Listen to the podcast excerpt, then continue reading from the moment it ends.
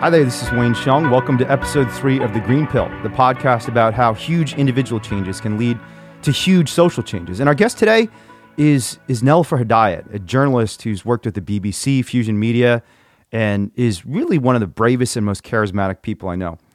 Nelufar and I met for the first time in pitch black darkness outside of a factory farm in North Carolina. And we were about to go into one of the largest and most violent places on earth, the Smithfield Concentrated Animal Feeding Operation, CAFO, with thousands of pigs trapped in cages, screaming, banging their heads against metal bars, filled with disease, suffering, and death. We were about to expose a huge corporate fraud the fact that Smithfield Foods was still confining animals in these crates, despite promising to the public and to the government of North Carolina that they had stopped. But the thing that struck me about Nelufar from the first time I met her was his warm, almost lighthearted energy to her. We were in this incredibly dark and scary place, and yet she had a big smile on her face.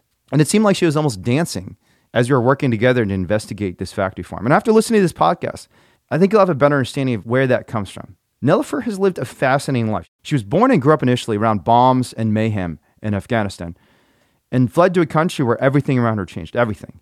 And she had to change too. She had to find coping mechanisms in a world that often felt violent or isolating.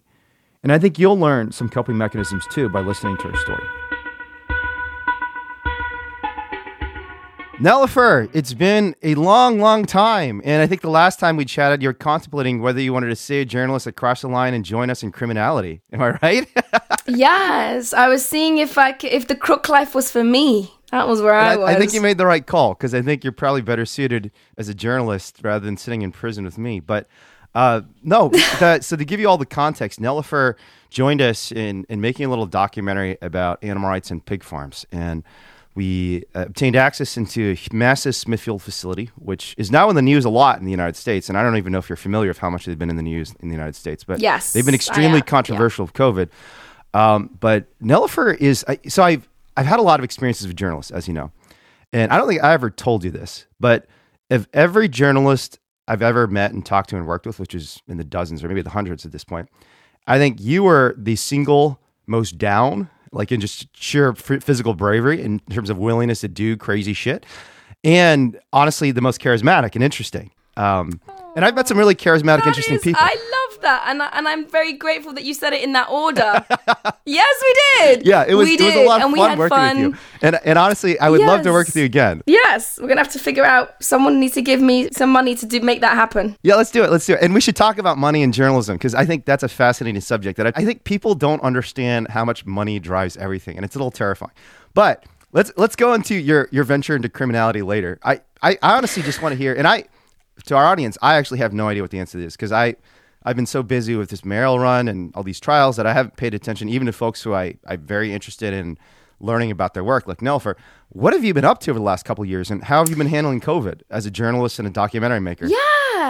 No, exactly. So so I am a documentary filmmaker. That's my background. My my desire has always been the very cliche journalism thing of telling stories that no one else is willing to tell. It's just that I am a little because of my background. I was born in Kabul in Afghanistan, and I'm and I'm quite um. I've had a really tumultuous life. Like it just led me to a place where my appetite for risk is is a lot more than most people. So I have no problems with sort of stepping into that front line, and that just meant that in terms of work, I was naturally attracted to places where I wanted to understand systems of corruption, systems of abuse, systems where oppression occurred. So, in the beginning, like 10 years ago, when I started off on this path, Wayne, it took me like to, to try and understand how. Uh, during wars and, and during the Arab Spring and the revolutions that were happening all across the MENA region, like what did that mean for women and children? And as my careers evolved, and I've started to look at systemic corruption, and, and, and that's kind of like a really big part of what I want to understand how systems work. Yeah. It's led me down to kind of understanding um, corruption in, in the sense of like a multi layered, multifaceted, international endeavor. So, my Netflix series, um, The Traffickers, was was kind of like a really big moment for me in my career where I you know, I spent 14 months embedding and doing hardcore secret filming, investigative work, um, trying to understand how like women are trafficked, how are children trafficked, gold, animals, all this stuff. And so the se- series did really well, and the channel that I worked for at the time, Fusion, was like, well, what else do you want to do? Yeah, And I yeah, was yeah. like, food. I want to make an eight-part documentary series about food, and and there and therein, uh, sort of my journey into to understanding, um, you know, how the multinational sort of conglomerates, how these factory farms oppress people just as much as they oppress uh, the animals. And we call them out as and when we see them. But I wanted to do like a big, longitudinal, eight hour investigation into it. And thus, Food Exposed with Nelufar Hedayat was born. And you were absolutely pivotal. Um, you and Priya I don't know and everyone else and Almina would no, you were pivotal in giving us like a really important look. Yeah. And I tell you one thing, Wayne, I've done a lot of secret filming in South Africa, in Vietnam, I've done it in, in Colombia and other places. I've never been so scared as when I did it with you. You guys. totally did not come across that way. I mean, Yes. he told. You I was like actually kind of shocked because most of the journalists we work with, when I mean, I've I've gone undercover with a number of journalists. They're they're literally shaking, and it looks like they're about to pee. Honestly, it's just because these are scary No, places, know, and people know. I mean, and Yeah, when you're in like yeah. the deep south investigative factory farm, a lot of these folks are armed, and they do not like animal rights activists. And and actually, there's an animal rights activist just killed. Yes. Yeah, there's an animal rights activist just killed outside of a slaughterhouse in Toronto. But I, you know, I want to I want to go into the systems of oppression, all the fancy abstract stuff, because you know, I just I just told Nelufar this is Joe Rogan, but more intellectual, and she kind of laughed at me about that because neither of us is necessarily the biggest fan of the show, which is why we want to make it more intellectual. But the the reason it's Joe Rogan but more intellectual is because you know I think one of the things that I find fascinating is people's personal stories who do interesting things because uh, one of my former attempted mentors. It's an attempted mentor because I totally failed at trying to get him to become my mentor. Oh, but do you know this guy. Paul Krugman? Do you know who Paul Krugman Yes, is? of course, of Okay, course. so everyone yes. knows. I mean, anyone who's in journalism knows who Paul Krugman is. He is a Nobel Prize winning economist who was at MIT, and uh, Paul Yep. Krugman was my attempted mentor because I went to MIT with one and only one idea that I wanted to work with Paul Krugman. That was it. you went for uh, Paul. Oh my that god, was that was my main reason for going. you. Because so, but no, here's the funny thing. So I, I'd spent so much time and effort, and I, I talked to my mentor at the University of Chicago, Mark Duggan, about this. I said, Paul Krugman's amazing because he's written all these articles about economics that really inspired me. And I actually didn't study much economics in as an undergraduate, and I just honestly kind of went on a lark because I had a, a, a a teacher at University of Chicago who recommended me. I, you know, I did pretty well in a couple of economics courses. I have no idea how I ended up in economics, but the main reason was for Paul Krugman. and one month before I showed up at MIT's doorsteps, he moved. he went to Princeton. Oh my He left, and then he basically stopped doing economics, and he hasn't done economics since then. Like all he's done is he's written for the New York Times. Like most people who who don't know economics don't know this, but the guy is actually not really an economist anymore. He doesn't publish. He doesn't teach. No. He says this. No, no. I think he has this like sinecure position at Princeton where he gets to do whatever the hell he wants because he's a Nobel Prize winner. So you, you kind of don't have to do anything at that point. Well, and I think by the time you've reached his level, I mean, Yeah. I guess you have to. It, it, it's it's just you have to decide what's important Yeah, to you. yeah. You know, you come in those moments when you're just like, I mean, you got fucking screwed. That is obvious. You went to MIT for no reason. yeah, I did. um, but but having said that, like it, those moments as a journalist, I can attest Yeah. that they they come and you and, and and you know a lot of the stuff that ever happened to me in my life. You know, I was a refugee. I, I've traveled to really far and distant places and uh, trying to be really respectful. But there's a moment in your life when you're just like, fuck it. Yeah. I can't do this anymore. Yeah, yeah. Like you just, you just, and I think maybe Paul had that moment, um, and I quite like him on, uh, on the. Is it the New Yorker or New York Times that he writes? New York for? Times. Yeah. No, you, you know, in those moments where you just say "fuck it," those are actually the best moments when you, if something breaks. Yes, they are. Because yeah, I, I always I always recommend people that they quit as often as they possibly can. Like be a quitter. I know everyone Yes. tells you don't be a quitter, and I say the exact opposite. Quit, quit, quit, quit, Yeah. quit, quit all the time because Yeah. quitting is how you learn. Quitting is how you learn that you can change things and take risks, and it's not that devastating. So, and people remain stuck in stuff so long doing the dumbest shit that they shouldn't do because they're not willing to quit. But the point, the reason I was bringing Paul Krugman up, not just to brag about the fact that I know a New York Times columnist. Actually, no, I don't even Just know him. The funny thing is. Yeah, yeah, I'm not trying to name drop or anything. Although I do that a lot, and I get criticized for name dropping. So I actually I need to learn to not name drop because you know the funny thing is I, Okay. I think I just do this instinctively because I think it's like Chinese culture. And Chinese culture, we just do a lot of name dropping. But Is that really? Is that so? Is that something that's really? Because I've I've over- always tried to understand that. Like, Yeah, I think Chinese people care a lot about academic credentials, right? So in, in our culture, when we talk to each other, we talk about, oh yes, I went to blah blah blah school, and blah. so it's just I'm not really trying to brag. It's just You just, just you can't. Is it a humble brag? Is that what you call it brag. over there across no, the it's pond? a it's an awful thing, and I'm Oh! kind of embarrassed about it. But I so I, I swear to God, I was not just trying to name drop. The reason I brought it up is Paul Krugman has a very famous line about people who do great things and interesting things in life, and he says, "People who do great work do not have to have interesting lives. They can have because and and he's an example of this, right? Where he had a completely boring." Mundane upbringing in I think New Jersey, and then has become this, you know, many in, in many ways, a world-changing economist. Esteemed, And and the reason I brought that up is I think Paul is dead wrong. Yes. after 20 years. Oh my god. And so, so my point is, in this podcast, one of the things I really want to understand is how, because, because, and Paul's an example of this, where Paul, Paul has has reached the height of elite America for sure. Yeah. But there's still things he's not quite willing to do. Like he's not Yeah. willing to cross some lines because he's in his little bubble. He's a very Yeah. privileged guy, and he, I'm, I'm sure he's a great guy. And again, I've never met him because Yeah. I, I showed up at MIT, he was already gone. But he's he's still not willing to cross some lines. I mean, he's willing to be bold in the way that conventional elites can be bold, but he's not willing to cross the lines that sometimes you need to cross if you're actually going to innovate and do great things in the And- world.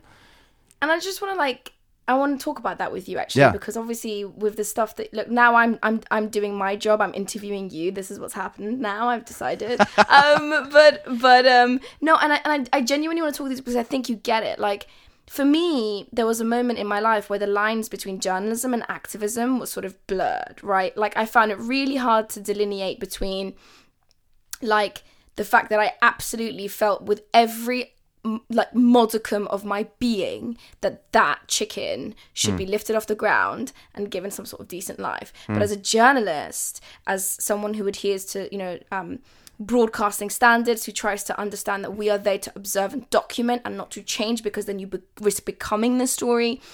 I have to sort of stand there and just be like, don't don't do that. Just Yeah. document this and let people make their minds up. And it was absolute treachery of the soul. Like I felt like I was betraying myself. It was really, really hard doing that stuff. Like I'm stood there, like I snuck into China a couple of times. Um, one of the times we snuck into China, me and my crew, um, we got into the largest hog processing plant in the whole of China. They did 5,000 hogs an hour. Wow. So a, a, a, a pig comes in alive and is um, sort of processed, as as they would say, and within sort of um, an hour, like the snout is in one bit of packaging, the corneas are in another, and the guts in a sausage, and all this. Right, right, exactly. And I'm in this factory, and I'm like, we snuck in to get access, and I like have to pretend I've got the paperwork. I do not have the paperwork. Um, and this guy's giving me a tour, and he's just so proud of this amazing horrific system that he's the Smithfield has brought Yeah, in yeah. to the Chinese plant because we follow the story from China to you, right? Like that episode is um, it was the first time that I systematically went around the world for a story. Yeah. Wow. And um and I'm like smiling and like listening to this guy and I like every part of who I am as a person is screaming and I'm just like thank you so much for showing me the corneas. Can we please go and see you know where they're kept? Can we see the pigs come in? Can we, you know, trying to get more access to show my audience? And that burden, that cross gets too much to bear. So I disagree with Paul as much as you do. I think Yeah. he's wrong. I think you can't lead a normal life and pretend that we sometimes do that we are these unbiased observers that by Mm-hmm. by the mere fact of us being there the situation isn't different Yeah. of course they cleaned up the hog place because they knew we were coming Of course. Yeah. of course they did. Yeah. So by virtue of like I don't want to get all into like Hegelian kind of understandings of, of things, but it is it is very much a sense of like as an observer, my job is to document and not to be the story. But it's mighty hard. hard. sometimes. Yeah, yeah, like it must be for you as well when you're stood there on a Facebook Live or whatever, and you and you have to be so composed. You, you are the face of the thing that you're doing, right? Whether it's a documentary or whether it's. DXE. Yeah, yeah. No, it is it is hard sometimes, and but I think that the the key thing for me is, um, you know, we do these hard things partly because we've gone through hard experience in the past, and they've taught us Yes. that we can do them, that we have whatever it takes, you know, whether it's composure, capacity for risk, and and so I guess one of the big questions I wanted to ask you is, I've I've heard kind of the general contours of your story of kind of growing up in Kabul. You must have been born in what nineteen in the eighties. 88. 88. Okay. Yeah, 88. Mm-hmm. So, and so I'm guessing kind of the, the proxy war in Afghanistan has kind of died down, but Afghanistan is just I mean, it's it's been destroyed, right, by this proxy Yeah. war. So can you, can I just tell, dive a little deeper into this fuck it moment for you, and maybe even for your family, and like how did how did that happen, and what was it like Yeah. growing up in Kabul, or, or even being I don't know how long you spent in Kabul, but Yeah, being I born in Kabul it's- and then going to the UK, what was that like? Yeah, like the thing with the with being Afghan is that um, we have a very special relationship with the West in that we are constantly um, sort of um, shysted by the West. Like Yeah. The ISAF forces, the International Security Agency forces, stepped in, and those were made up of you know all sorts of um, other agencies and other departments, but but mostly foreign Western forces came in. And um, Afghanistan in 2001 was obliterated. But I left back in 1994 because my mum had two daughters. Her husband was conscripted in the army. And she looked to me and she, and, and this is her story. She's like, I look to you, I looked to your sister. I knew you'd be dead before you Yeah. reached your 10th birthday Wow.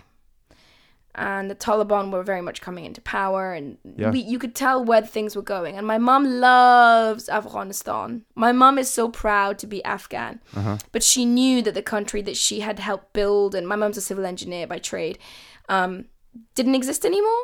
Yeah. So we were situationally in a country we belonged to, but the country didn't exist anymore. yeah, yeah. And so she made the really hard decision to leave, and it took quite a long time. And we were refugees for a long while. And, you know, I did the whole thing. I didn't go to school for years and years. And I was, we were, the Pakistani government that was kind of like housing us at the time, not housing us, but sheltering us at the time, were just really, like, they wouldn't, they were very racist. Yeah. Um, and so it was really hard until I landed in London in 1994.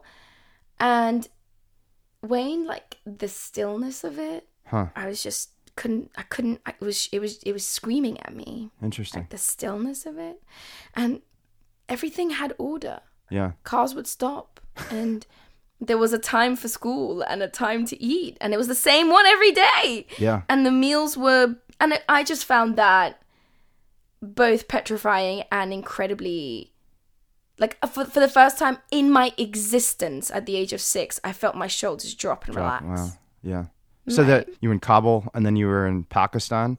And, and this is like a refugee camp. What was it? What was it like? And where was it? And I what was the experience like? And then and then Do the you know London what, after Wayne? that. I would lo- I would love for you to listen to my podcast, Course Correction. Okay. Because the first episode is a 23 minute episode where I, uh, for the first time in my life, talked to my mum about the journey. And the interview lasted four hours, and we Uh-huh. cut it down to 23 minutes. But it was a hard, hard one to do Sure. because the thing with trauma and especially that kind of trauma is your instinct is to suppress it but it bleeds out into every facet of your life because your tolerance for pain your tolerance for um being able to handle things being able to be resilient grows with that trauma. So my background like i rem- i know what rockets and mortars and um, crying and the smell of war and dead people and blood i know what all of that feels like and so I'm it becomes almost familiar to me. Hmm. And so I found myself in my 20s chasing that like I wanted to be a war correspondent, Yeah, right? Um I wanted to follow some of the greats and and follow into that kind of job and I I realized after a little while that I was just chasing high after high of Yeah. being in war zones. Um and really like what was I changing? Yeah. So it was tomorrow's it was tomorrow's like chip paper as we say like yep, uh, yep. you know fish and chips yeah so um i decided to give that a break and and, and to be honest i you know i felt ill hmm. um i got really i got something called secondary trauma syndrome which is where you've heard so it's- it's usually like um doctors and psychologists who suffer it who i've i've seen so i've seen so much of it Yeah. that you take it with you Sure. and you must know exactly what that's like. I mean, Yeah, I'm sure yeah. a lot of activists and, and folks in your position suffer that. You can't walk away from the story just because it's finished. Yeah, yeah. And oftentimes it's it's kind of in the weeks and months afterwards when you actually get a chance to reflect. Because when you're in the moment with the adrenaline, I, I imagine I've never been in a war zone, but I, I've certainly been in a lot of physically violent situations, including situations where I'm getting beat up. And usually, when you're getting assaulted, it's kind of one of the funny things. When you're when you're in a fight, for example, and someone's punching you, even if they're, and I've had my face sliced open, you don't actually feel the pain in the moment that much. It's just because your adrenaline kicks in and you're just fighting for survival, and it's in the weeks or days or months or even years afterwards where you know it kind of that trauma builds up, and it's but it's it's funny that you know your response to trauma was to go seek the traumatic experiences, and Yeah. I just had a conversation with Glenn Greenwald a couple weeks ago about this, and I had no idea how much trauma Glenn went through. But uh, I guess it's not surprising because he's a, you know, he was a he was a gay kid growing up in Florida in a society that Oh, was not very friendly to gay kids, and he went through some pretty awful experiences. But I think there is something about certain people, whether it's and I don't know whether it's something born into them or something environmental that allows them to respond to trauma in a more resilient way and even go seek it out again. So I'm just want, and I think honestly, I don't think that's most people. I think, and I got a good friend. I mean, I I don't. don't I don't. I think most people experience trauma, and the response is flight. Right. I mean, this is my my friend Rob, who's a psychiatrist at UCSF. He said he works with Mm. military veterans, and and when you're triggered, you you avoid the trigger. Right. I mean, that's the entire point. So I mean, uh, why why do you think for you it kind of went the opposite way? Yeah, because I think there are three responses. So there's fight, Yeah. flight, and fright. Mm-hmm. And the third one is the one I suffered, where you, your body says run away. If you can't run, if, if your body says fight it. Mm-hmm. If you can't fight it, then it says run away from it. If you can't fight it and you can't run away for it, you freeze. Hmm. And that is, I mean, metabolically, your body changes. All of your organs start to preserve energy. You find your hands and your feet get cold. You might lose control over your bowels because your hmm. body's like preserving your core Yeah. so that one day you will be able to fight or run away. That kind of trauma of helplessness mm-hmm. is unshakable. Hmm. So, in order to deal with it, because it, it, it frays the very fabric of your mind. Yeah. So, when you're in that kind of scenario, like as I was as a child, like listening to these mortars drop, and I can attest to the fact that there are millions of children in Yemen, in Syria, in Iraq, in Sudan suffering this right now, hmm. right? In South Sudan. And so, it, to me, when I think about that, and I'm spending a lot more time as I grow up to, to talk about it and process it and think about it, I know that it basically just, you know, knowing that I was that helpless, I have no fear of it. Mm-hmm, it mm-hmm. doesn't. And I got beat up by the Egyptian police during the revolutions in 2011 after the February revolutions. And you're right, in that moment when you are when the batons are attacking you and hitting you, you're not really very um aware like i got pretty beat up pretty bad. Only on my back but yeah they did a good job.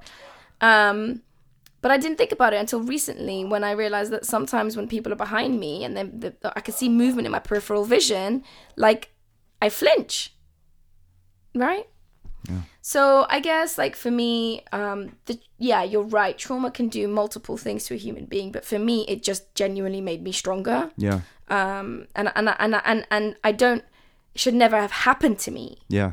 shouldn't it's not right that it did but it has made me more resilient Do you think you're different in some way that allowed that to build resilience as opposed to just kind of damage you? I mean, what, what is there something different about you? And or was there something different about your experience of trauma that allowed you to kind of grow from it? Yeah. I've thought about this a lot myself too, but I actually mm. don't know the answer for myself either. I, I guess I guess yes is the answer to that. But can I just can I just Wayne, like you and I both try and do work that is an antidote to that because we know what it's like to be helpless. yeah. to be in the midst of danger of of collateral danger which is the freaking worst right if the man is trying to shoot you you're fine but if you know if you're hurt amidst you know you're trying to run away from something or someone's hurting you and you don't expect it that's even worse Yeah. um and i and i think that's why we do the work that we do. My job is to give voice to the voiceless your job is to give voice to the voiceless my job is to document um, atrocities and crimes and corruption things like that as is yours. And and we both do that through the medium of information. Yeah. we give information to people to see if that will change their minds. And intelligent smart people see that and think huh i need to really think about this and Yeah, yeah. figure out if i want to be part of this. Yeah. And so when I'm doing my work with the Doha debates, which is what I really, really love my job. I really love my job. It's it's no effort at all for me to do it. The Doha debates are a bunch of debate shows that we put out on YouTube.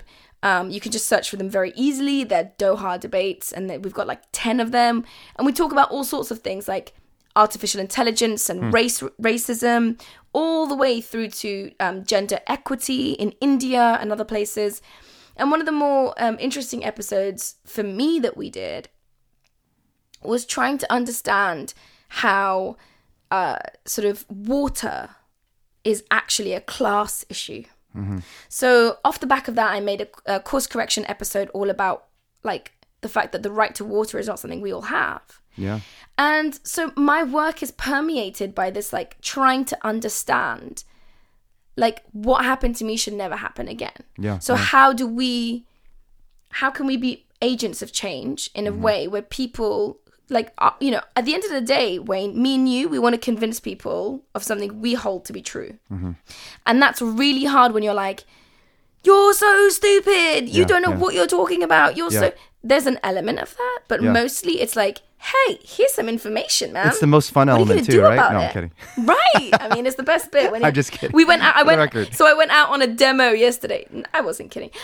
I went out on a demo yesterday. I usually go out to do some um, outreach on Saturdays, Uh-huh. um, uh, and as part of the Earthlings experience. Okay. And I had this teenage boy come up to me and say, "I'll go vegan if you give me your number." Ugh. And like, A, I'm 32 for the record. If Sure. you can't do the math, 1988, I'm 32. Okay, A, I'm 32. And B, it's like, no, you actual little flea of a human being. Like, I want you to do it for yourself. Sure. I, I literally, I, I, I, and I'm so proud of myself, Wayne. I truly am. I was just like, okay, I should absolutely punch you in the face, but I'm not going to. And then I was just like, do you feel, what do you feel when you see this? Mm-hmm. And he's like, I think it's wrong. I said, Where do you feel it? Hmm. And he's like, Well, I feel it in my heart and in hmm. my head. Wow. And I was like, Well, t- it sounds to me like you're a vegan. Yeah. And then we had a really interesting conversation about his Canada Goose jacket and about hmm. his lifestyle and about, you know, male performance, you know, peacocking that men need to do a lot of the time is to establish dominance and Yeah. pecking orders and all this. And uh, he walked away, I think, quite blushed in the face. A, because he realized that he's not getting away with it, talking to me like that. And B, because I think I genuinely triggered something in him. Yeah. That's So awesome. I really I value those kind of moments because there's a lot of shit that we see in my line of work. You know, before before any media consumer, any documentary consumer, any podcast consumer gets to hear that stuff, I have to hear it unadulterated. Yeah. Yeah. I have to hear it unabridged. There's, I have to see those images before I think Mm-hmm. this person shouldn't see it. And you know what I'm talking about. I do. I Why do. not? No, that's fascinating. I mean, hon- honestly, like, I, what I found doing kind of persuasion work is it's often the people who, in the instant moment, are saying the most aggressive and awful things, who internally are most inclined to change. So, for example, Nelufar and I are both animal rights supporters, and we're both vegan, and we've both done a bunch of vegan outreach and and protesting for various kind of animal rights causes. And when someone comes by a protest and yells, "Bacon, bacon, bacon," we're like, you know, Yeah. I'm gonna go eat a hamburger right now. It's it's this is Right. very interesting, but I've had the best conversations with those folks because I think part Have of it. you No, I, I swear to God, every every time I see one of these folks, I always go chase them down. I'll literally run down the street to go and talk to them, and not just to troll them and harass them. Although that's fun too. That's it is fun to kind of like get that all on live stream and get them saying stupid stuff. But I, I, my goal is not actually to do that, and sometimes that happens just incidentally, and it I, it, it happens, you know. By no fault of mine. I mean, it's they're just being stupid, and their stupidity is Mm. Being shown to the world. Yeah. But what, what I'm really going for is that transformation because a lot of times when people say whether it's really racist, sexist, or speciesist shit, it's it's because internally they feel some conflict. And their way Yes. of of kind of expressing that is by mocking you because they know if they actually dealt with the, the reality of what they're saying and thinking, it's so awful, it's unacceptable. So a lot of the people I've had people who are yelling bacon at protesters who are protesting for animal rights, like crying with me five minutes later, saying, "I cannot believe we do these things to animals." And I, I swear to God, it's and it's it's uncanny how often the people who are the most offensive are the people who actually internally are feeling the most deep Yeah. deep things. But and one and, and, and, and sorry to interrupt but one of the things that i in terms of my profession the thing that i try to study which is you know systems at work and corruption and how and how propaganda and information dissemination works. One of the things that i'm really intrigued by is those people that yell but i like bacon though you know those ones or like um i'm not giving up my steak for anybody or whatever it might be. Um once you start talking to them and you do as you say break down those things you they get defensive and you're like what are you defending? Mm-hmm. What are you sticking do you like the system of course not no one likes it it's not good but Yeah. we need it but you're defending it like it matters to you and in a moment they see themselves Mm-hmm. in the system as a as as a literal pawn Yeah. Yeah. They right. are there to be used. And then it's just like you just ask the question and it disarms them, Wayne, so immediately. Like, why are you defending this? Right? And that's Yeah. to me a lot of the time like we've had a couple of instances where we managed to get whistleblowers on the record um, to talk about, you know, uh, trafficking of gold from the United Arab Emirates through to um, uh, pangolin body parts, you know, the small animal, mammal pangolin body parts. You know, we've had people on the record talk about it. And I'm always like, why are you doing this? And they say to me, look, I was for so long benefiting from the system and I was happy with it. And then one day I woke up and I realized the system doesn't care about me. Yeah. And so, really why am I holding this up? What am I getting from this? And um, it's usually, you know, a moment of, of you know, that fuck it moment that we've Yeah, been talking yeah, yeah. about sort of throughout this conversation. Yeah, I want to bracket that that pangolin conversation because I had no idea you had investigated pangolin trafficking. I'm fascinated by that, and obviously, we're living in a world pandemic that may have been caused by pangolin trafficking.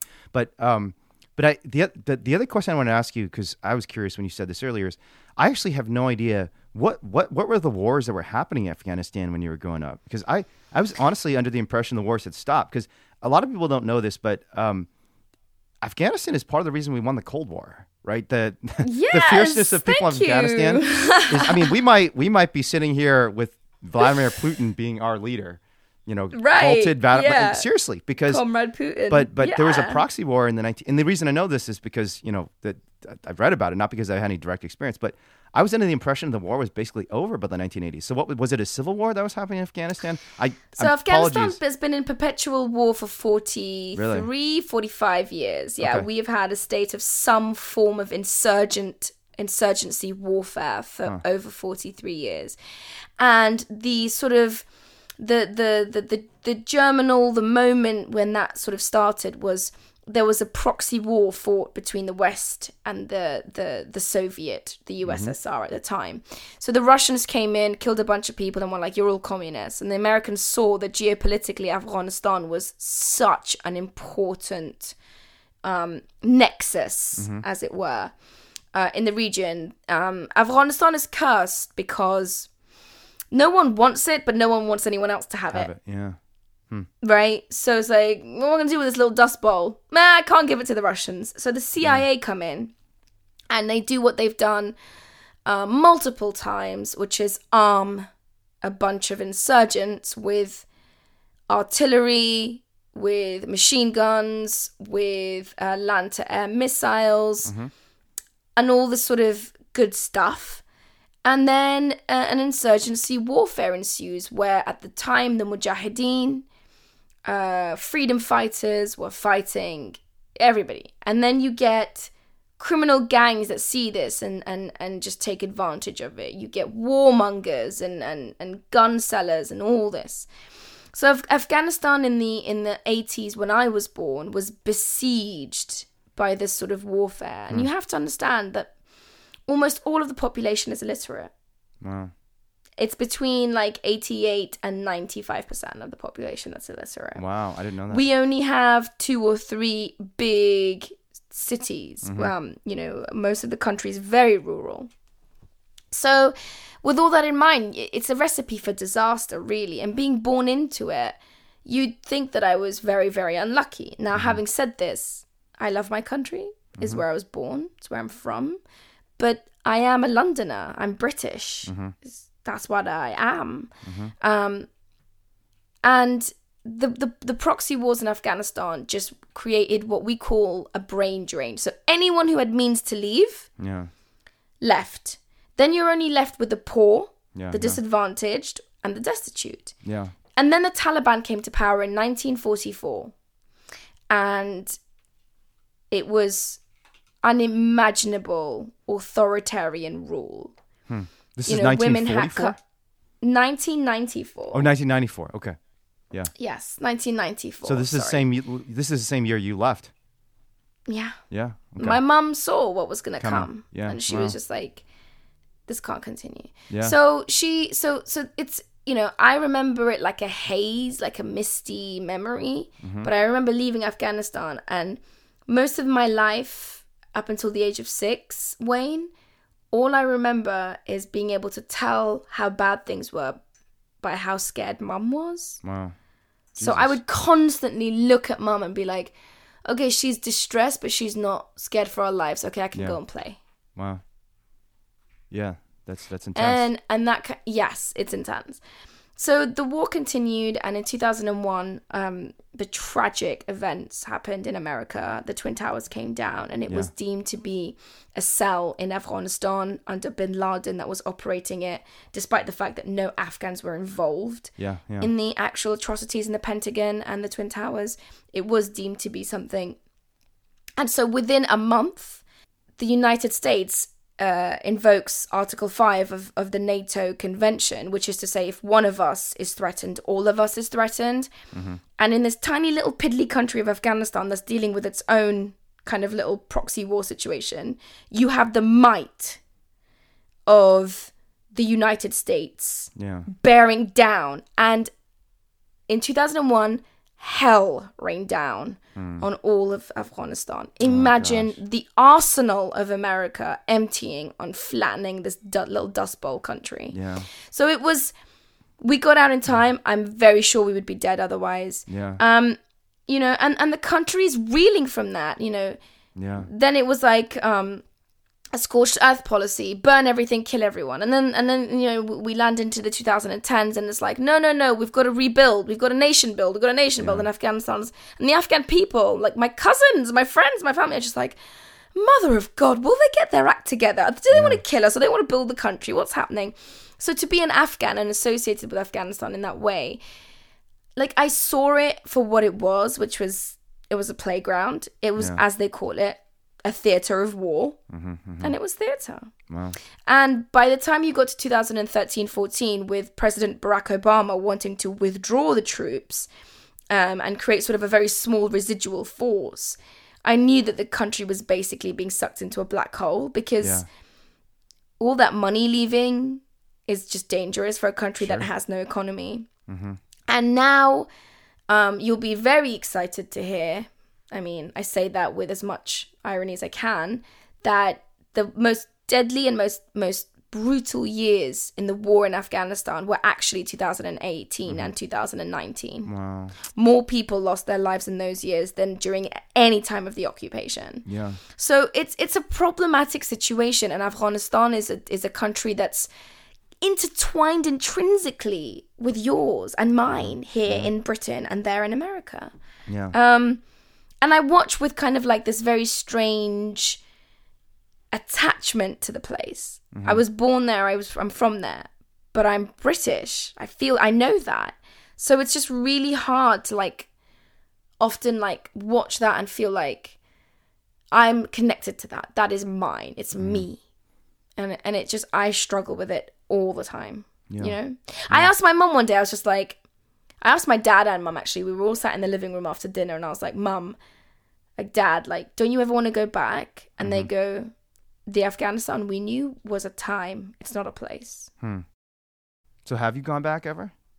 Since you left? I mean, you've I've gone, back, I know. Yeah, yeah, I've worked exactly. Yeah. Yeah, so I've done. there. I've been on assignment in Afghanistan, and I've went on assignment um, to to document the work of the Taliban, and I managed to get access to a prison where they were housing children who were being uh, radicalized in madrasas in Baluchistan and the Khyber Pakhtunkhwa region of Pakistan. and then they were being sent into Afghanistan as as suicide bombers. And I got access to this prison where you know what? You know, I'm talking to you right now and I've forgotten this memory. I've buried it. so it's like it's so sad Yeah. just to even I've tried, you know, I've not thought about this memory for many years, but um you know, there's a 9-year-old sat there telling me how much he's looking forward to killing himself and anyone around him Jesus. in order to fight the just cause and Yeah.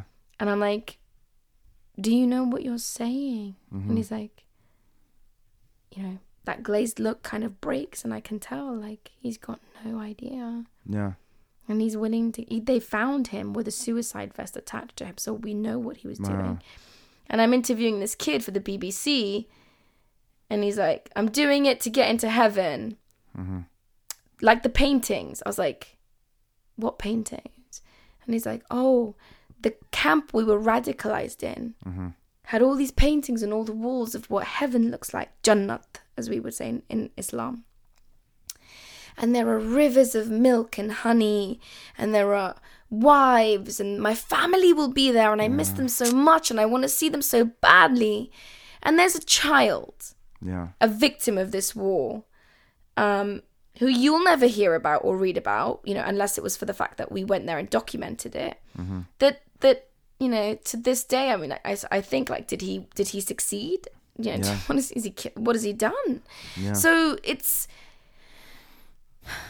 it's a hard one for my mum and my parents and me because we're first generation, so we very much live in that moment and memory. But to my siblings, like they're like, "What are you talking about?" You know? Mm-hmm, Yeah. it's weird. It's a very very it, you feel unmoored if Yeah, you know yeah. what I mean. Yeah, yeah, You're yeah. not you've not got nowhere to be. Wayne. It's really strange. Yeah. So I don't I don't spend much time thinking about it, but I want to give other people the opportunity to have their say. Sure. That's what propels me. Yeah. So your siblings are younger than you? Yes. Okay. How I'm much the eldest. Oh my god. My poor mum. Um, so there's me, and then there's a Mersal who has her own very successful company working with languages and refugees called Chatterbox. Huh. And she's that's a cool social enterprise she's built, and she lives in Portugal. And she's gonna kill me because I can't remember how old she is. She's 29. 29. Okay. Great. And then I've got a 25 year old who's still finding herself. Okay. And then. I've got, yeah, I mean, rock on, man. Yeah. Um, I have not got the luxury. I had to know myself. Um, but then I've got a, I've got a 19 year old brother. Oh. So there's 13 years. Yeah. Cool. Bless my mother Uh-huh. and her little ovaries. They were working quite hard.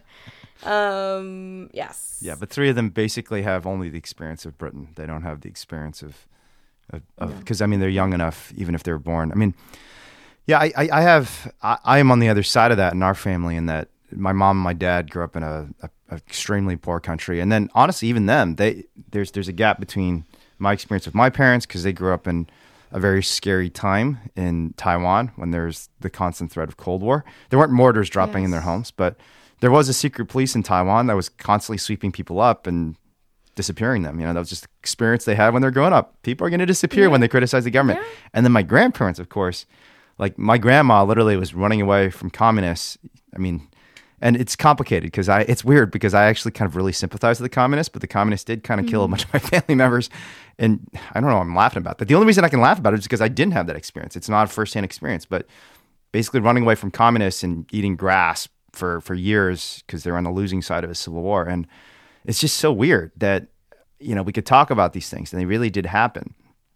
Um but feeling them viscerally until you felt them viscerally you can't you can't really garner up the urgency you need to confront these situations i feel like and, unless you have an experience similar to that. It's it's very hard for people who have lived completely privileged lives to feel the need to fight it you know until you felt that fear yourself Yes. And what do we mean by privilege, right? Like we by privilege we mean like a roof over your head. Do you have a roof over your head? Do you have heating when it's cold? Do you have access to clean water? Do you have the safety of knowing that your grandmother is not going to die? yeah Um and I'll tell you what, Wayne, I think the little like hesitant laugh is because you're trying to remove yourself from that Hmm. Yeah, memory because it I think you're right. hurts. Yeah, yeah.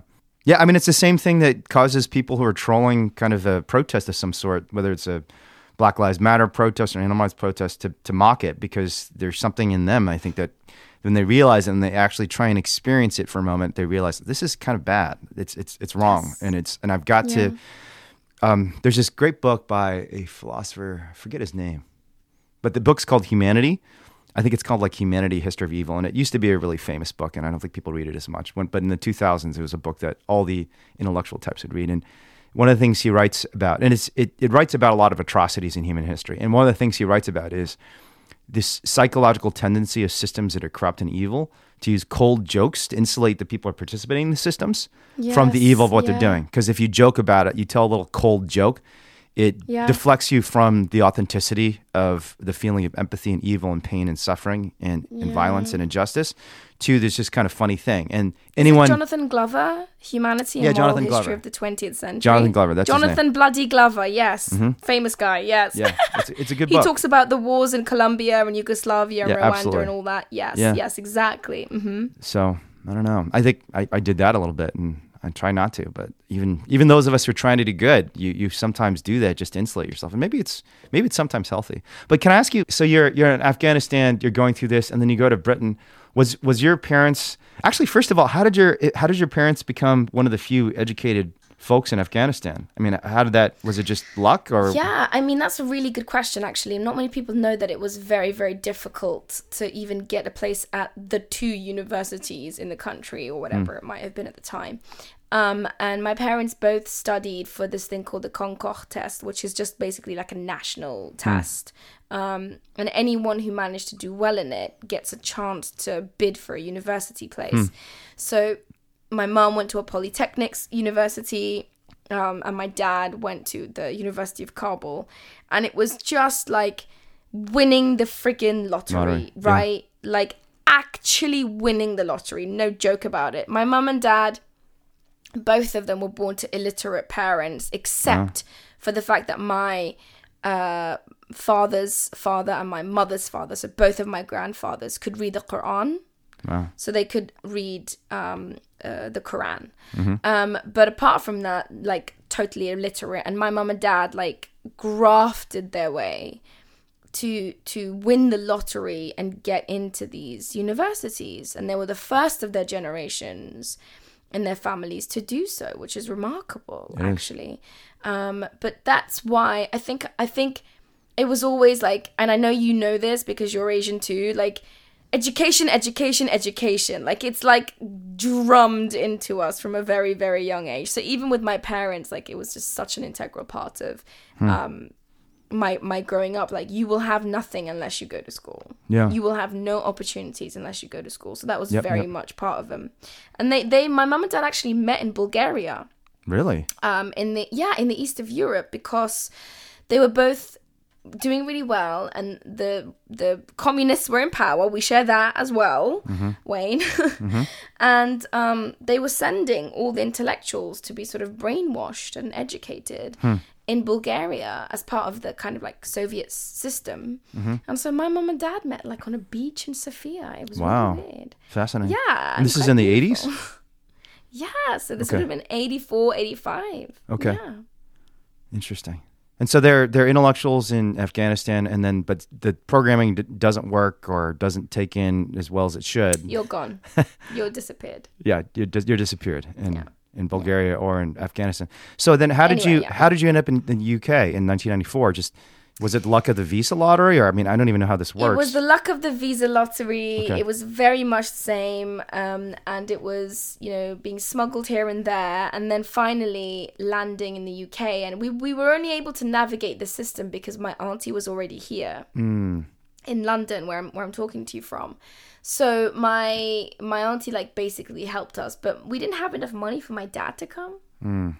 So we had to leave him. wow. And so it was just me, my mom, um, and my sibling at the time, my sister Masal. Yeah. So it was just it was just really like just just you know, my life has been like winning the lottery multiple times. hmm hmm You know, like I've been so fortunate, just so lucky um to be born in the family that I'm born in. To be able for them to have the acumen and the mm-hmm. drive and the entrepreneurship to to leave a bad situation, to come here, to, to win that lottery, to get to the UK, to do well in school, to win that lottery, to get a job in, you know, as a documentary presenter, to win that lottery. It feels really like you know, it's it's very very privileged. I feel very privileged to do what I do and and to to to have had the life that I've had for mm-hmm. good and for bad, you know, for better yeah, and yeah, worse. for sure. When you came to the UK, were you in pretty good shape because you had a family member here, or were you all super poor, or somewhere in between? Oh, I mean, I mean, I didn't own any new clothes until I was 15. No. Yeah. We thrifted every year for Yeah. all my clothes. I didn't have a haircut until I was about 18 because we couldn't afford it. Hmm. Yeah. We lived in a small social housing situation, Mm-hmm. and my mom and dad left their jobs as an as engineers and, and professors, and my dad became a night watchman, Mm-hmm, and my mom cleaned hotels. Yeah. Yeah. Yeah. That's So for me, like, yeah, I earn money, I have a good life, I do really well and work really hard for it, but I am very confident and happy to go and clean toilets for a living. I Yeah. have no problem with it because I because I did it with my mother. yeah. And I think I think that's one of the reasons. I mean, I, I, we were not quite that poor, but we were pretty poor too.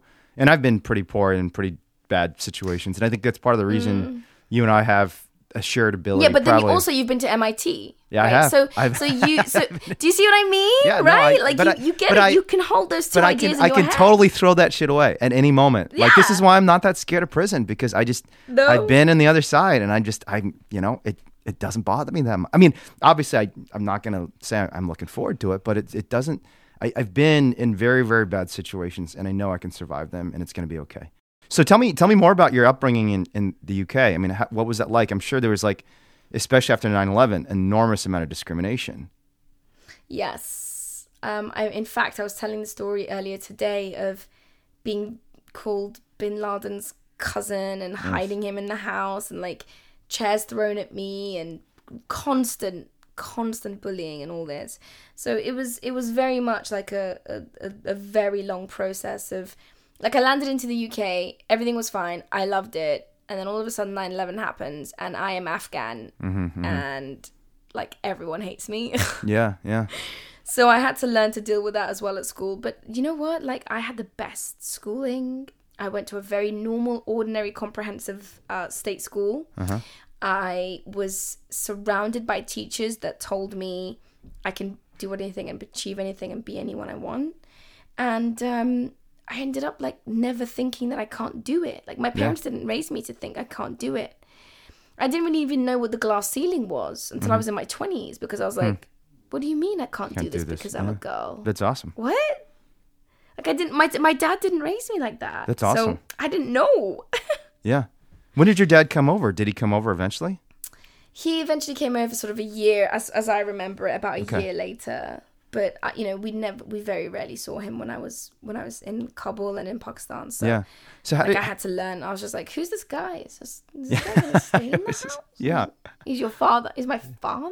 Really? All right, Wow. cool. And how did you how do you think your parents resisted? I guess I mean there's there's two types of programming that could have affected them. One was the programming from the communist, right? And Yeah. and the other was the programming from from kind of kind of Afghanistan, the Taliban, and and I mean I'm, I'd be very curious to hear what your relationship with Islam and your family's relationship with Islam is because you were telling me about how your you have two grandparents or two grandfathers who both read the Quran. It, I get the sense I don't know this for sure. I get the sense that you're not a particularly religious person, and yeah. I, and I I'm guessing your parents I'm- weren't either. So my mum, my mum is extremely religious. Really? she's very soulful in her belief. Like Okay. my mum, belie- like my mum will send me voice messages that are like, "Make sure that you love someone with all your heart today," Aw. and um, God is forgiveness, and Uh-huh. don't don't worry about that thing or whatever. Like my mum is uh-huh. like all like soulful religious, as I yeah. like to put it. So I've never thought of it as a problem. I was raised like very moderately. Like I don't. I I was told. I was always told like your religion is what is personal and private, and is between you and God, and that's it. Interesting. So I never had. No one told me like wear a head, headscarf, Yeah. uh, a hijab. No one said to me like, oh, you don't behave like that, or you don't sit like that, or talk like that, or whatever. As I've grown older and I see more of what religion does, I I have to bite my teeth a little more and just like really like be like, well, if you can, I've interviewed nine nine year old suicide bombers Sure. do it in the name of Islam. If that's not going to give me a complex, Yeah. I'm not sure what will. But I do still think I consider myself a Muslim. I believe in God. I Hmm. I I struggle with that every day. Interesting. Every day. yeah. But I can't I can't seem to shake it really. Yeah. Yeah. Yeah. Yeah. Do you do you participate in kind of any of the traditions or rituals? Do you go to mosque? Yeah. Oh, actually, like, yeah, So we I- just had Eid. Um, We just had Eid that came and went, and this this um, Eid that went by. I mean, I pray sometimes, I fast sometimes, I do all the things that, that a, a normal bad Muslim, which is the majority of us, would do. um, but um, If you're a bad Muslim, I like bad Muslims. Yay! More bad Muslims coming out. Good. Bad Muslim coming out party. Yay! um, there's so many of us, but but you know, faith is such a. People think of faith as an absolute. Uh, in absolute terms, like Yeah. you are either religious or you're not. And almost all of my 32 years on earth, I've seen people, they go up and down. Yeah, you're There's right. ebbs and flows. There's moments when you are divinely inspired and captured, and then there's moments when you look up and you go, You did this? Mm-hmm, You allowed this to happen?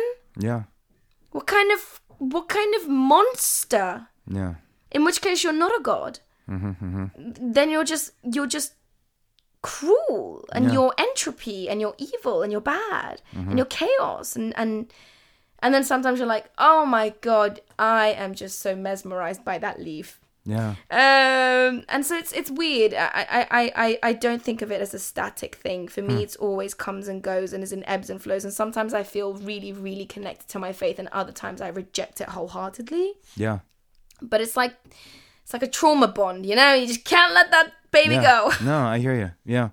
No, I mean it's it's weird how these traditions really affect you. And you know, we grew up, we we did these. I mean, especially those of us who are kind of children of so much dislocation, because I'm guessing your Islam is very affected by Britain. So like, I came to the United States, and we have all these weird Confucian. Like quasi Buddhist traditions, but then you come to the United States where everyone's Christian, and so you start going Right. to church, and so then you get this weird blend of like Christianity, Buddhism, and modernism, and and you you do these things that your ancestors have done, but they've all been shaped and shaken and transformed by the modern world in strange ways. So like one of the things I did when I was a kid was we'd we'd honor our ancestors and pray to them, which isn't really a Christian thing to do, but we'd do it. And and I still kind of do that. I think about my grandparents or I think about the generations before. And in ah. times of difficulty, you think about I mean, it's still very powerful for me to think about these thousands and thousands of people who have come before me and sacrificed so much to put me where I am, and that they're he- still here supporting me. You know, and you pray to them and you say, you know, thank you for all your sacrifices, and I know whatever I go through, you're still going to be there for me, and and I so and I'm so grateful. Wayne. It is because you and and it's like all these people I don't even know, uh, thousands of years, g- generations of people in China, and and I don't, you know, I don't. When I ask myself, do I really believe I'm talking to anyone from a hundred or frankly a thousand years ago? And I don't. I don't think I do, but I still kind of do it sometimes. you know, it's like Why? Why do we I do it? I don't know. Why do I pray? Tell me why I pray. I cannot understand why I do it. I know no one's listening. I mean, Yeah. maybe God is, but like he must be busy doing stuff. Yeah. Like God stuff, like godly stuff. And Yeah. and I'm there and I'm just like, why am I going through this pro- like I have Yeah. Uh-huh. to wash myself, I have to find a mat, I have to know which way God, you know, Yeah. sajda is and I'm going through all this stuff and I'm just like, why? And I think in a weird way, it's one of the moments in my life where I have let my guards down enough to hope Yeah. that actually that can interconnectedness that exists between us and every other species on this earth Sure.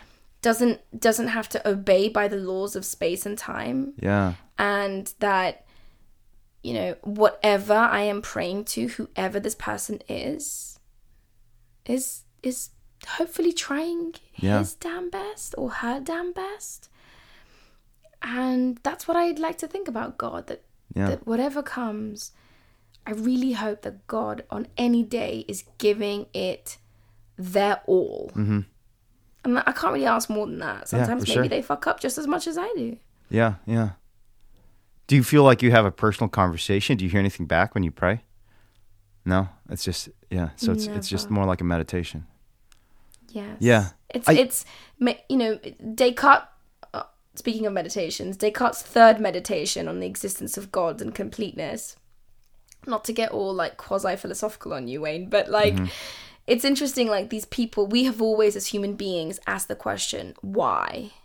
It's unique to us as we know it so far. Like I'm sure other animals do it. I would be shocked if no other animal does it. Like why? But we we look up and we're like, why am I here? Why is this? Why me? And um Rene Descartes did try to answer that question about the completeness of God being so absolute that you and I, irrespective of which God it is, we know that the God, the completeness of God is something that is exists in both of our minds simultaneously, and that's that's really important to to, to Rene's understanding of God. But I've always thought of it as a slightly obtuse way of thinking about God as this like complete omnipotent guy. And I'm just like, no, maybe like God's a little, you know, doing his best and trying her hardest and giving it their all. Yeah. Um, I don't believe in anything to be absolute. That's not how nature or physics or um, you know the systems of our lives work. Everything works in cycles and is cyclical. So yeah. um, I, or, or has a beginning and an end, and I don't think God is different to that. Yeah, it's interesting. And it's funny because I I'm agnostic and I don't I don't believe in God, but occasionally when I'm going through hard times, I still have that instinct to pray too. You see, Because yeah, and it's um I think it's, it's partly because of the Christianity I was exposed to, and, and my dad's still Christian, and I don't I don't know if my sister is or not. I can't really tell. but and then and then there's like this ancestor thing too, where you pray to your ancestors. And for me, it was very much a personal relationship, and and I think it's because I didn't have many friends when I was growing up, so I. I, I mm. prayed and I really felt like there was someone who's talking to me. And to this day, even though I don't believe it's true, in my hardest moments, sometime I'll still meditate for a moment. And I, I don't normally say this to people because I think it sounds a little crazy, but I, I don't just meditate when in the hardest times. I don't just meditate and do the normal thing of just focusing on my breathing. I actually will like talk to someone who feels like a higher power, and it does give me some solace. And even though Of course. I don't believe it at all, and I don't think Yeah. it it's true, I just think I'm and it, I don't I don't even know who the hell I'm talking to, but it's Me just too. the power. I have no clue. That's the power of the I human was like, imagination. it's just Is it- she there? Is she Yeah. hearing me? exactly. I don't I don't I don't know, but but I do feel. So you do it too. I do it too, and I and I and I actually genuinely feel there's someone talking back to me, and I think it's because I trained in my brain for so long. I used to pray almost every night, whether I'd pray to my ancestors, I'd pray to the Christian God. It didn't didn't really make any sense because I wasn't sure what the hell. I wasn't sure what the hell's going on. I mean, I was a very confused kid. I was just, I wasn't sure if I was Chinese, if I was American. If I Have was, you read The Life of Pi? Have I haven't, but I've heard it's really oh good. God, I should read it's that. so good. So- it's, it's basically you. yeah, no, I was a very confused kid. I didn't know what the hell I believed. And I it's weird. I I have a lot more clarity now about what I believe, but I still do the things I did when I was a confused kid growing up in Indiana. yeah, So, but you don't meant, give you up know, those things easy. No, no, and like I, I don't think I'll ever stop praying. That's the thing. Yeah. Like I think I will always be that girl who prays Yeah. to the Muslim God, not really quite sure where it's going, but like Yeah. you know, certainly in my line of work, I've seen faith and religion be used as an arm of the oppressor, Sure. as a way to systematically give people false hope Yeah. and to render them listless as to being able to carve their own future mm-hmm, and mm-hmm. make their own way in the world. And often you'll hear Muslims say, uh, you know, in, in these diabolical situations in Afghanistan, in Syria, in Yemen, and back in Yugoslavia, or in any epoch you want to think of, like, it's in God's hands now. It's in God's hands. It's like, very much isn't. It's either in his hands, or his hands, or her hands, or their hands, or my hands, but it's in someone's hands Yeah. and we can choose to do this or we can choose not to do this you know in god's hand for me has always been a phrase that's touted out to mean you are powerless and Yeah. you will remain so mm-hmm. and i hate it i hate it Yeah.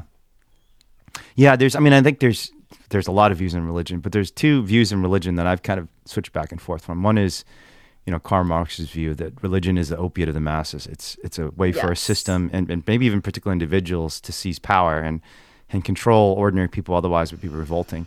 And then there's there's like an interesting new view that there are a number of empirical sociologists who've studied religion say that religion has actually been really important to human organization and one of the only ways we can actually get people to work together. Now, obviously, when you have conflicts between religions or conflict within a religion, it's awful. I mean, some of the worst civil wars and violence in history have been triggered by religious conflict. But at least internal to the religion, the beautiful thing is when you have these shared traditions, whether it's Buddhism, Islam, or Christianity, Judaism, And you see this within people within particular religion, even folks like you and I who are not that deep into it. We're bad Muslims or bad Buddhists or bad Christians, whatever it is. like these shared traditions bring you together. There's a shared language in a sense that you know we're in this together and we should sacrifice together. And it's really hard to get people on the scale, frankly, even five to ten people to work together. Uh, much less 500 or 5 million or five Yeah. billion. But religion is one of the institutions that has gotten people to say, you know what, let's work together on this. We have to sacrifice and, and do things to help each other. we are the most complex known entities in the visible universe. Yeah. It's me and you we're talking right now. There is nothing on earth and beyond that is more complex or intricate and difficult as we are. Mm-hmm. So to get five of us to cooperate to me sounds like a monumental task. Oh, to yeah, get it's hard. 500 or 5,000 or 5 million sounds unimaginable. Yeah. Now here's my thing. A lot of the time, like we we have a legacy from like the uh, Reagan Thatcher era, Mm-hmm. where it's like the selfish gene. Everyone does things for themselves. Utter bollocks, Yeah. as we say. Um, actually, humanity is about networks and bridge building. Absolutely. We work together. That is why we are so good at what we do. It's got nothing to do with opposable thumbs, guys. I hate to break it to you. It's not your thumbs. It's your ability to communicate with someone in India and China and Congo and Madagascar and Colombia and tell them a thing and and and they will do that thing. Mm-hmm. Or they'll give you the thing that you asked for. Or that is the utter crux of it for me. Like that is just like blows my mind daily. Like I order a thing and a system of things have to happen to get that thing from India to my house. And every step of that way, cooperation had to happen. Agreement had to be reached. So to me that's really really wondrous and I really I find what you're saying about religion so interesting. I'm going to go home and think about it because um I interviewed a guy called Yuval Noah Harari and he wrote a really important book Oh, yeah. called Homo sapien and he wrote another really important book called Homo Deus which means human god. And one of the things that um uh, Yuval says, which I found to be really interesting, and people can just jump online and go to Doha debates and see the whole interview, which I really hope they do because Oh, they should. such a profound. He's a fascinating dude. He's a fascinating dude. isn't he? Yeah, big so animal I'm rights supporter, to too. Huge, massive vegan, Yeah, raging he's, vegan. yeah, he's, he's the most ra- he's one of the most raging vegans I've ever met. Or, I haven't met him. I read. I, I've never met the guy. I should say. Yeah, I mean, his book is basically chapter on chapter on you Yeah. know uh, animal agriculture and, and uh, you know what that means. But one of the things that he says about religion that always I've like he said this to my face. He was just like, "Look, religion has a problem. It cannot evolve by its very definition. Everything evolves. Our humans evolve, animals evolve, um, non non human animals evolve." Um, uh, art, technology, information, worlds, techniques, artistry, tastes, opinions, everything can change but religion. So, you know, it's only been 2020 years since the death of Christ. Imagine 2 million in 20 years. How important are the teachings of, uh, you know, where this kind of material but not woven into this kind of material going to be? it will be roughly the same amount of time, give or take 100 years or so, 500 years or so, for Muhammad's teachings. How relevant is that going to be to the Homo sapiens of, you know, 2 million and 20? Yeah, yeah, yeah. And, and that just shook me to my core and kind of really broke down my understanding of religion and, and relig- religiosity. And so now I do it more as a comfort I do Yeah. it for my family. I do it for myself, rather than like, yeah, that what that what that guy said then is Bible. Like it's true. It can't be because it's the only thing that, by its definition, has to remain the same. Y- You were sharing with us kind of growing up in the United Kingdom and, you know, getting into school and having like an, an, a difficult experience. Can I, I can only imagine after 9 11. So how do you how do you decide that you're going to go out there and become a journalist and a TV presenter where everyone in the world is going to have to love you for you to succeed, Yeah, or at least your audience is going to have to love you? the- well, yeah, or, or or or at least love what I'm saying or how Yeah, I'm yeah, saying yeah. it. Um, I guess my my decision really didn't wasn't I didn't make the choice that it was made for me. Like I was always gregarious, I was always outgoing, I was always quite interested in these things. I was Afghan, the Afghan war was happening at the time. Um, I really didn't want to be a lawyer, which is what my mum wanted me to do. I was like, how am I not going to be a lawyer?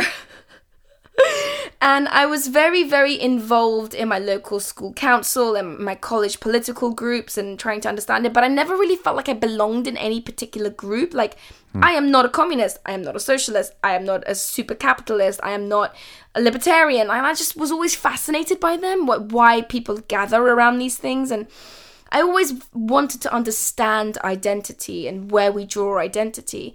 And so for me, like it was almost like it was either journalism or writing. Hmm. And writing seemed like really hard work. So I decided to be a journalist. And truly I'm in love with words. I speak five languages. I speak you know, I understand a lot. Um, and I'm just like blown away by what words can do. Like we make the air vibrate and like meaning comes out. Yeah, it's crazy, isn't it? So Oh, that's mind blowing to think about. Yeah. Right. Sorry, you just blew my mind a little bit that the air is vibrating. Literal vibration. Yeah. Frequencies of waves. yeah. oh, And from that we can ask things like what is God? yeah. And so I wanted to pursue that. So for me it was always going to be radio work. Okay. And um, all of a sudden, I get a job. My first ever job in, in media was a one hour documentary for the BBC to go and look at the Afghan war. And it was basically, Wayne, to be fair, pretty sealed at that point when I was Yeah. 19 years old. I still Wow. hadn't done my finals. Holy shit! You, you got your first right. BBC deal at 19? I did. That is Yes. amazing. yeah, executed um, at 20 and broadcast at the end of my 20th year. And we dedicated it to my grandmother who passed away Wow. um, peacefully um, in Afghanistan. And Dang. she just waited long enough to meet me, you know. wow. What, you had never met her before like- then? I don't, I don't, I was, must have been a baby, but before then. Oh, no, I never see. I see. Okay. Yeah. No, I never met her.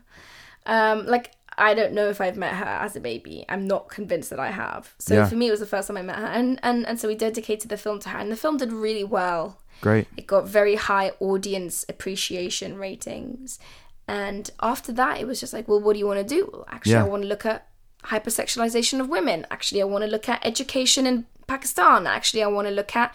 Um, you know anything and everything and i've and, and you know i've worked really hard to get to where i am where i can Yeah. choose my projects and choose who to work for and that is blessed For but sure. um you know i i did the whole thing of living at home until i was 28 because i couldn't afford to live in london and, Uh-huh. Sure. and all of that so journalism as a career is precarious to say the least i've Yeah. i've never had a contract that lasts more than a year and that was the longest contract i've ever had Yeah. and that's this year Yeah. so just to put it into Wow. perspective, like Yeah. it's you, you it's it's a really difficult world to get into. It is. I mean, honestly, it's, it's kind of a reflection of the entire global economy right now, where there's the people at the very top who have enormous influence and resources, and then literally everybody else is just fighting and scrambling. And I don't even mean it's kind of like the Bay Area. In the Bay Area, you got billionaires, and then you kind of have everyone else because even people are making six figures when rent's thirty four hundred dollars a month, and the average home is one point four million dollars. I mean, even people are I, like it's it's sad, but even people in tech, I'm, tech tech people are certainly very privileged, but a lot of them feel like they're Right. scrambling, and it's just I think it's a strange thing that's happened to our entire economy, where It is, the and- and ultra rich control divide- everything. The ultra rich and like um like I was talking to someone today and they were like, oh, there's only seven thousand billionaires in the world. I was like, Uh-huh. excuse me, there are how many billionaires? Seven thousand billionaires. And I was like, that is seven thousand too many billionaires. Yeah, like definitely. that level of like inequity is unimaginable. And in fact, we just did a virtual Doha debates in our virtual set last month that people can watch if they want to, all about socialism and whether this particular COVID pandemic has created a moment in history when we realize we are accountable to one another. Yeah. So we did an entire debate on whether these uber socialist policies, whether it's sending out checks for twelve hundred dollars to people, or whether it's giving people free healthcare if they have COVID, or whether it's in, you know furloughing them if they have um, jobs that they can't go to. These are all socialist policies, whether Yeah, you like sure. it or not. So the question is, is like, how much of this will we take on Mm-hmm. into the future? And we had three amazing guests. So we had fat writer and and and sort of all round thinker Fatima Bhutto, daughter of Pakistani former president of Mm-hmm, Pakistan, uh, Benazir Bhutto. We had Lord William Hague, former leader of the Conservative Party, and we had a, a congresswoman from Brazil, um, Tabata Amaral, who was just incredible at trying to explain like how this pandemic is showing the fissures and the cracks mm-hmm. in society. And when something like this happens, and you've got like a seismic event like COVID, those fissures and cracks all become like just caverns and we need to figure out how to solve this problem so that's kind of where we're focusing a lot of our energy on doha debates and trying to understand where our place is Yeah. um, amongst all this Well, that sounds fascinating. I really encourage folks to go check it out. And and we both got to go, so I'm gonna I'm gonna end with one one last question, which is yeah with all these experience you've had of going through trauma and hardship and being scrappy and going through 9/11. I mean, what's what's the most important thing that you've learned about how, just achieving things and, and making progress? Like, what do what do you think you attribute your ability to make progress in so much difficulty to? Is there is there one thing that you think that people should really focus on? I I don't have a message for anyone, and I don't have like a like a here's a hot tip, like do this and you'll Sure. be successful in five days. But I will say this: I find it perplexing that the definition of insanity hmm. and success are the same. That insanity is doing things again and again and again and expecting a different outcome Yeah. and trying to be successful is and we've gone full circle here Yeah, mate right success is failing and quitting and quitting and failing Yeah. Yeah. and then you get successful Yeah, yeah, you're right. You're right. It's David Remnick. Um, I was listening to a podcast of David Remnick, the editor in chief of the New Yorker, and he said the number one characteristic he looks for in journalists is obsession, which is kind of a form of insanity. Just someone who is just Yeah. obsessed with their work. And yeah you know, I think I agree with that. I mean, one of the reasons I've been a successful animal rights activist, in fact, probably the most important reason is is my obsession that I, I'm just so focused on it. I don't stop unashamed thinking about it. Mm-hmm. unabashed i don't i don't I, you can't make me ashamed of my obsession with what i with what i'm interested Yeah. in you can't hold it over my head like to, with you as well like that's just who you are Yeah, it's just who it we is. are it's just who we are So let's go find that same obsession for everyone because I think it gives you great purpose and meaning in life when you can find something like that Yeah. that fixes you. All right. Well, thanks a ton. And I, I really encourage you all to follow Nelufar on, on Instagram. And thank you. Um, everyone can follow me on Instagram, um, and I am at nelufar.h. And then over on Twitter, I am straight up Nelufar, N E L U F A R. I would love for people to listen to my podcast wherever they're listening to this podcast right now. It's called Course Correction, and it's all about how we can change our lives in tiny little increments for the betterment of everybody's lives. So people can always watch all that stuff um, and just have a quick Google of the work that I do if you are interested in it. But more than anything, dudes, be curious and be obsessed. Like that's the bottom line. Let's do it. Let's do it. Great. Thanks, It's my Nelufar. pleasure. Thank you for having me. Thanks so much, Nelufar, for joining us today. I hope you found that conversation as fun as I did. This episode was produced by me, produced and edited by Ronnie Rose, with support from Leighton Woodhouse with audio. Thanks a bunch to Julie Waldrop and Crystal Heath for their help with this podcast as well. The music is all by my friend Moby. It's amazing music. Go check out his new album. And if you found something valuable in this episode, please share it with someone you think would benefit from listening to it. And if you want to reach out to me, you can always find me at wayne at thegreenpilledpodcast.com. Thanks for listening.